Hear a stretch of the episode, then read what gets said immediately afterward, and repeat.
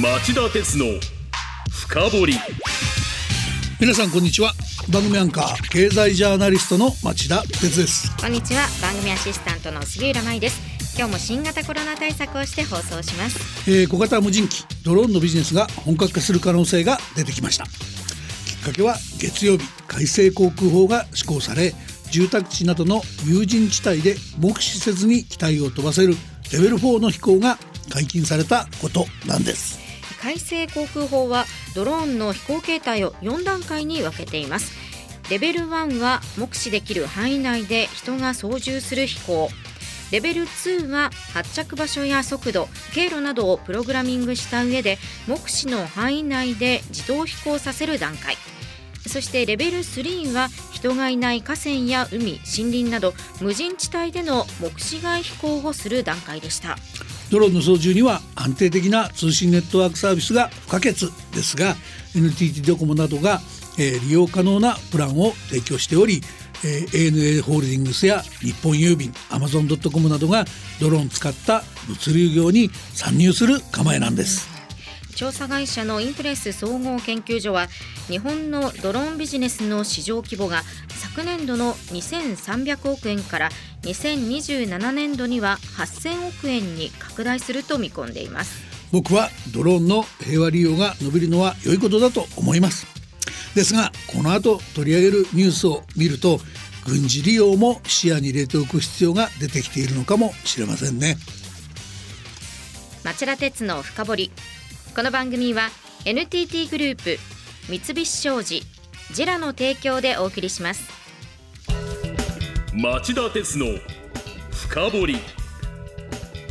今週のニュースカウントダウン。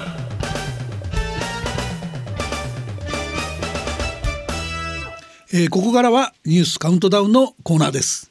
5位のニュースから始めましょう。水曜日中国の習近平政権が追加も含むゼロコロナ対策の緩和を発表。これまで多くの場所で提示を義務付けてきた PCR 検査の陰性証明を求めないこととしリスクの高い地域以外では人の移動制限工場や企業の操業停止といった地方政府の行き過ぎた独自の規制を禁じるとしています。はい、えー、ゼロゼロコロナ政策をめぐって中国では先月末から市民らが白い紙を掲げて激しく抗議する集会が頻発していました。まあ、依然として感染拡大が懸念される中であるにもかかわらず3期目入りしたばかりの習近平体制は足元が揺らぎかねないと判断したんでしょう。国民の不満をかわすための緩和を打ち出した格好になりました。はいただ、えーゼロコロナ政策は中国経済を大変な苦境に追い込んでいた面もあり曲がり角を迎えていたとも言えます。4位のニュースはこれです。中国の習近平国家主席が水曜から4日間の日程でサウジアラビアを訪問。習主席は昨日サウジアラビアの首都リヤドでサルマン国王やムハンマド皇太子と会談。原油取引の拡大などについて協議し両国間の戦略的包括協定に署名しました。人権侵害をめぐるアメリカやヨーロッパの批判を跳ねつける方針でも一致したとのことです。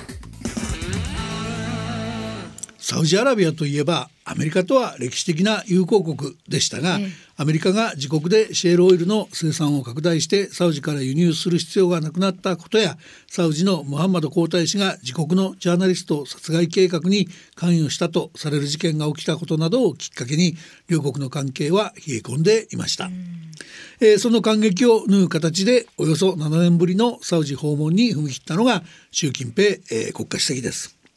一方原油に関しては日本の中東依存度も第一次オイルショック前を上回る高い水準に達しています。中国とサウジがどういう関係を構築するつもりなのか決して無関心ではいられませんね。では次に進みましょう。3位のニュースはこれです。電力大手5社の値上げ問題。おととい経済産業省が審査を開始。各社は火力発電所の燃料に使う化石燃料の高騰などを理由に来年4月から3割ないし4割の値上げを申請しています。審査では値上げ幅の圧縮に向け燃料の調達費の抑制や経営の合理化を促すとみられています。えー、この値上げで僕が思い出すのは2011年の東日本大震災の後にコスト高にあえいだ電力大手各社の値上げ申請が相次いだ時のことです。うんはいあの折被災地に本拠地を置き会社の存亡が危ぶまれるほど深刻な打撃を受けた東北電力は被災した人々に負担をかけたくないと言い内部留保を取り崩して大手の中で最後まで値上げ申請を先延ばししました。ですが最後には耐えきれなくなって値上げ申請に踏み切ったんです。するとその途端に経済産業省が国民の味方のような顔をしてしゃしゃり出て理不尽にも東北電力に値上げ幅の大幅な圧縮を迫る騒ぎが起きたのでした、まあ、僕だって決して電気料金の引き上げを歓迎なんかできません。とはいえロシアのウクライナ侵攻。円安化石燃料の国際相場の上昇などが相まって発電量全体の7割弱を占める石炭と LNG 液化天然ガスの輸入の単価はこの3年間で3倍から5倍に急騰しています。はいこれに対して今回の値上げ申請は最も値上げ幅の大きい北陸電力が42.7%以下沖縄電力39.3%東北電力31.7%中国電力29.9%四国電力27.9%と、まあ、値上がりよりは原油の急騰よりは小さくとどまっています。さらに電力各社はここからカーボンニュートラルの実現に向けて再生可能エネルギーの発電所や送電網の設備投資もしなければいけない状況にあります。はいなのでこんな場面だけ経済産業省が場当たり的にいい格好をしようとすると電力会社が経営として破綻して最後に困るのは国民ということになりかねないと僕は懸念を覚えずにはいられません。まあ、この役所本当最近尻滅裂なんですよね。えー、原発縮小政策とかカーボンプライシングとかもっとやるべきことをちゃんとやってほしいとこの役所経済産業省には思います。この話は番組の後半ニュース深掘りでじっくりお話しさせてください。では2位のニュースはこれです。防衛費の増額は所得税以外で増税を。昨日岸田総理が政府与党政策懇談会で表明。総理は2027年度以降不足するおよそ1兆円超の財源について1兆円強の財源について国民の税制で協力をお願いしなければならないと考えているとした上で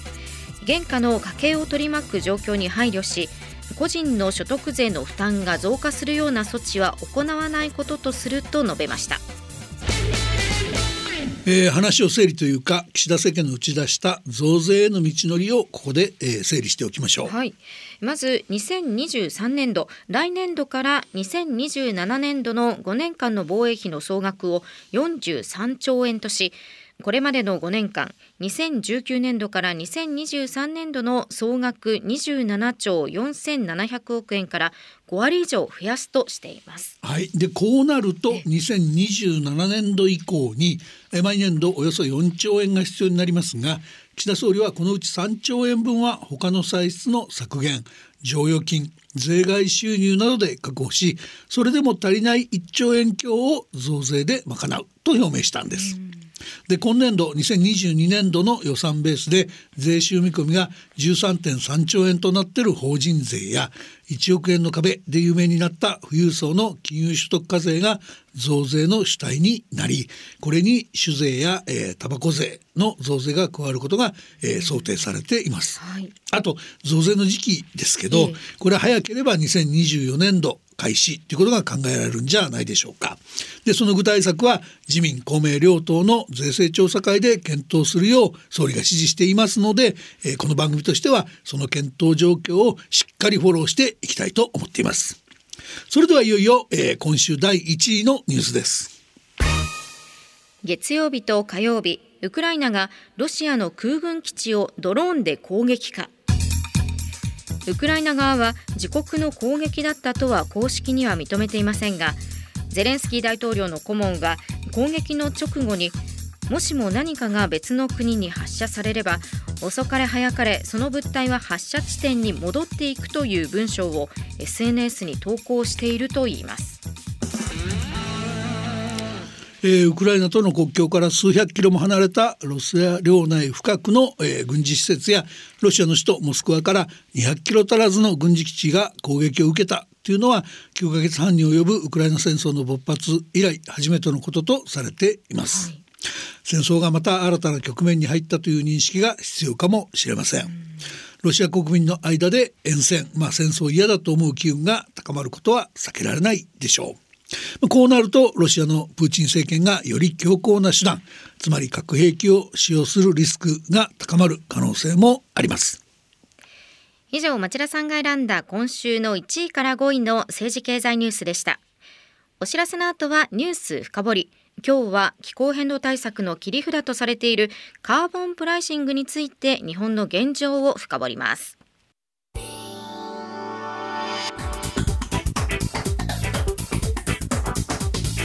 今日の深掘り。はい、えー、ここからは、えー、ニュース深掘り。今日のテーマは？カーボンプライシングは事実上の先送り。政府の GX 実行会議がまとめようとしている国益の既存行為とは？えー、気候変動対策の切り札と期待されていたカーボンプライシングえー、炭素の排出を有償化する仕組みの導入なんですがこれ政府の勇ましい掛け声とは裏腹に先行きには濃い濃いものすごく濃い暗雲が立ち込めています。はいえー、この問題を検討しているのは政府の GX トランス、えー、グリーントランスフォーメーション実行会議、うん、えー、議長は岸田総理となってるんですがこの会議がこれまでに公表した資料を見るとその停滞ぶりが、えー、明らかになっているんです。またその一方でカーボンプライシング導入の結果として得られる、えー、将来の財源を裏付けとした GX 経済公債を発行これにより大胆な先行投資支援を行うなどと述べいいところ取りが可能と、えー、結論付けている、えー、矛盾もあります。対応で日本は本当にこの待ったなしの世界的課題である気候変動対策成し遂げることできるんでしょうか？いやそれは難しいですよね。僕かねてから岸田総理は決断力実行力の乏しい総理だと思っています。そのことが、えー、旧統一教会問題をめぐる対応で明らかになり支持率が急低下してるわけですけどだけど今回のこの気候変動対策カーボンニュートラル戦略も全くお話にならないと。これは声を大にして指摘しておきたいなと思います。はいではなかなか導入されないカーボンプライシング、まあ、以前も番組で取り上げましたけれどもそもそも何なのかそこから説明していただけますか？そうですね。あのまさに今日のテーマとして理解するにはカーボンプライシングとは何なのかという点の理解がすごく大事なんです、はい、簡単に言うとカーボンプライシングの直訳は炭素の値付けです、うん、まあ、さっきも言いましたけど実際には炭素を排出することを有料化もしくは有償化しようとすることしようとすることですよね、えー、でここで知ってほしい知っておいてほしいことがカーボンプライシングの方法は2つあるっていうことなんです。はい、1つ目は炭素税えー、ざっくり言うとカーボンニュートラル、えー、脱炭素に向けて幅広く CO2 二酸化炭素を排出する行為全てに網をかけて税金を取られるぐらいならお金かかってもいいから他の方法を考えようとか炭素を出さない工夫をしようというふうにインセンティブが働く社会、えー、環境を作り出そうっていう戦略と言えます。なるほど、はい、ではもう一つは何でしょうか？あのもう一つはね自ら削減しないんですけど、うん、他の人や会社が排出を削減した分これを排出権と言いますが、えー、この排出権を買ってくることによって自ら削減削減したとみなしてもらおうっていうやり方です。これを排出権取引と呼んでます。排出権取引これはまあ結構前から話題には上ってますよね。なんですがこちらは技術的には本当はかなり難しいんですね。というのは排出権取引だけでは国全体して国全体としての排出量が、えー、減らないからなんです。え毎年国全体としての排出量を着実に減らすためには売買できる排出権の全体としての量を減らすとか、うん、1単位の売買単価をガーンと引き上げて買えなくしちゃう仕組みみたいなものが必要になってくるんですね。つまり炭素税のように原則として経済主体を対象とする、えー、税金と違い排出権取引の場合は付随的にやや複雑な抜け穴を防ぐ仕組みが重要になってくるわけです。排出権取引ですとも結構難しい問題が残ってしまうわけですね。はい、さらに言えば誰が誰にどれだけの排出権を割り当てるのか、ええ。その排出権はいくらなのか有償なのか無償なのかといった問題も存在しますよね。でえー日本の場合なんですけどお上つまり経済産業省がこの割り当て権限を手に入れるのがもうまるで規定の事実のようになっていてそのさじ加減一つで特定の主体に多くの排出権を割り当てたり、その排出権を無償で提供したりすることが可能になる。つまりですよ、炭素税と違って政策的な優遇策を取りやすい政治力のある企業に融通を利かせやすい面があることが見逃せないポイントになってくるわけです。でこういう仕組みは優遇策を受けやすい人たちにとっては炭素税より受け入れやすい仕組みです。でさらには経済産業省の役所のような役所にとってはビジネス、えー産業界に対して睨みを利かせる新たな大きな権限を獲得する絶好のチャンスですよね。はいで実際 GX 実行会議は花から排出権取引の導入ありきで議論を進めてきた経緯があります。まあ、この後具体的な問題点をさらに詳しくしていきます指摘していきますがこの状況だけ見ても岸田内閣はあんまりやる気がないのかもしれないとそう疑わざるを得ない状況があるということを申し上げておきたいと思います。さあお知らせの後も日本のカーボンプライシングをさらに深掘ります。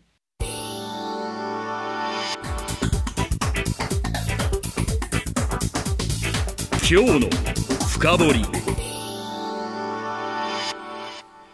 今日のニュース深掘りはカーボンプライシングは事実上の先送り。政府の GX 実行会議がまとめようとしている国益の既存行為とはと題してお送りしていますでは町田さん後半は政府の GX 実行会議が導入しようとしている排出権取引の中身から教えてください。はい、あのまずはあの直近の会議に提出された資料 GX を実現するための、えー政策イニシアチブの具体化についてっていうタイトルの資料なんですけど、これがまあどういうふうに排出権取引を先送りしようとしているかを読み込んでいきたいと思います。えー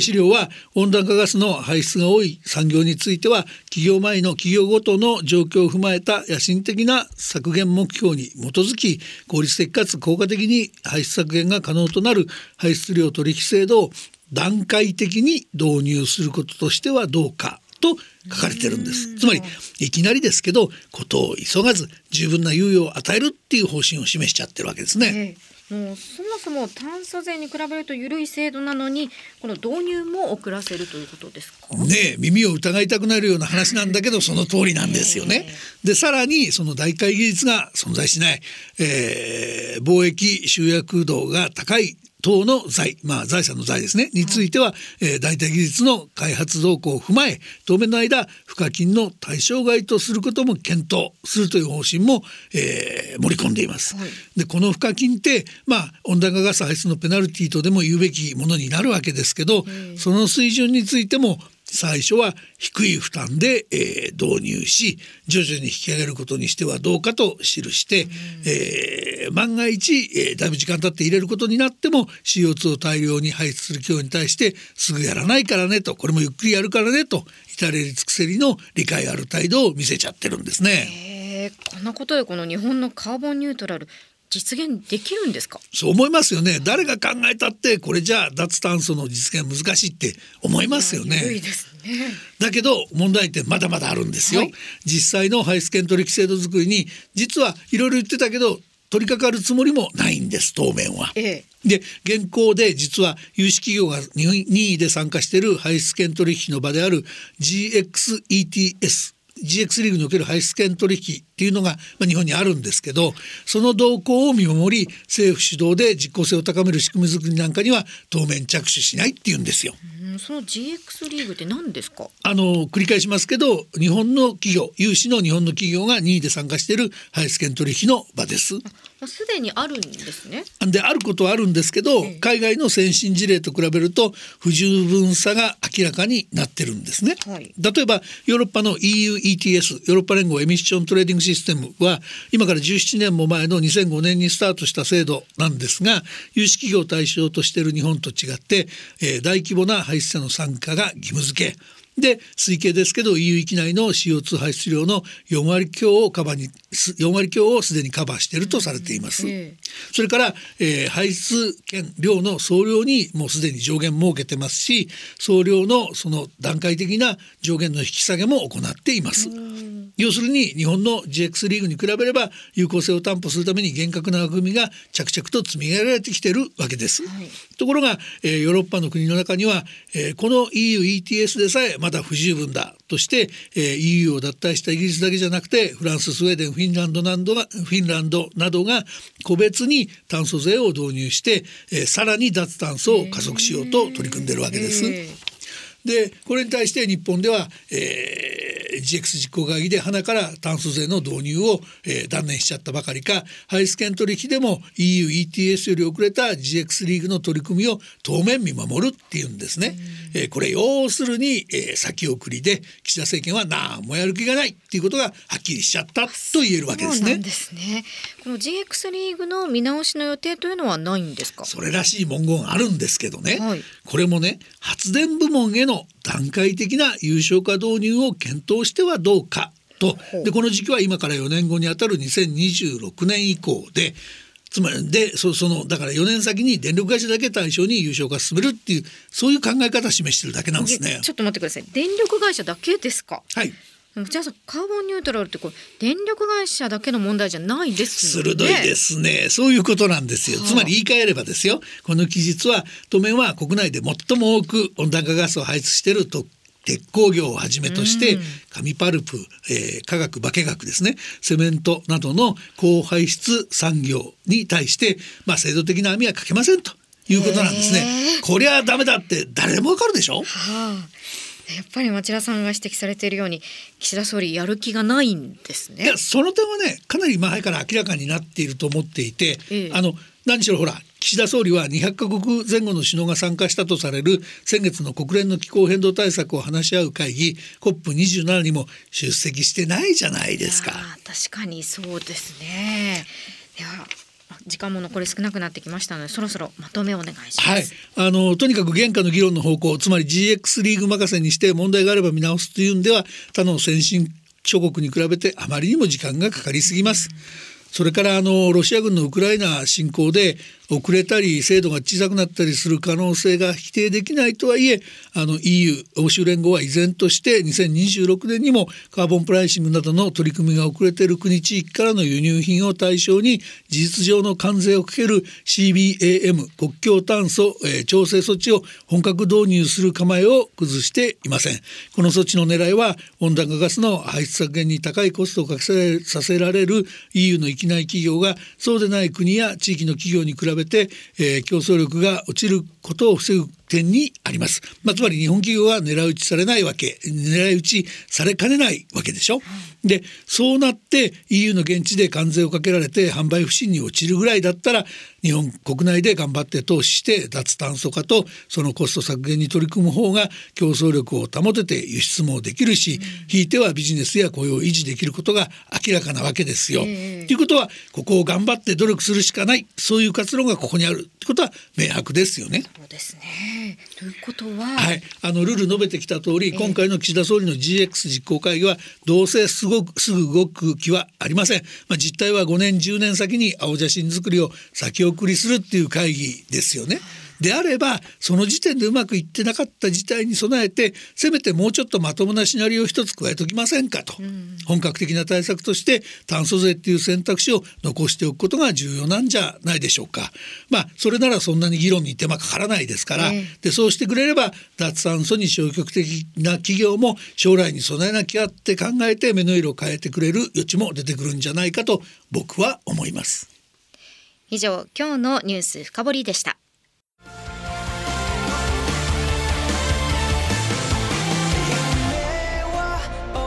本気で夢を追いかける時新しい一歩を踏み出す時大切なものを守りたい時誰も見たことがないものを作り出す時自分の限界に挑む時絶対できないと思って始める人はいない。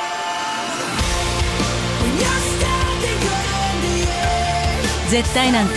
誰が決めた？CO2 が出ない日を作る。ジェラはゼロエミッション火力と再生可能エネルギーで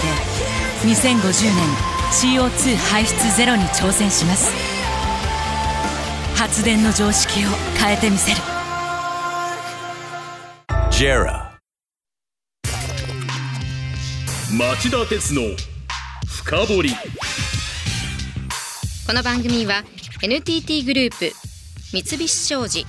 ジェラの提供でお送りしました。えー今日は問題点として、はい。カーボンプライシングについて GX 実行会議が変じゃないかという話をしました、うんはい。しかしこの GX 実行会議は、えー2011年の東日本大震災以来続いてきた、えー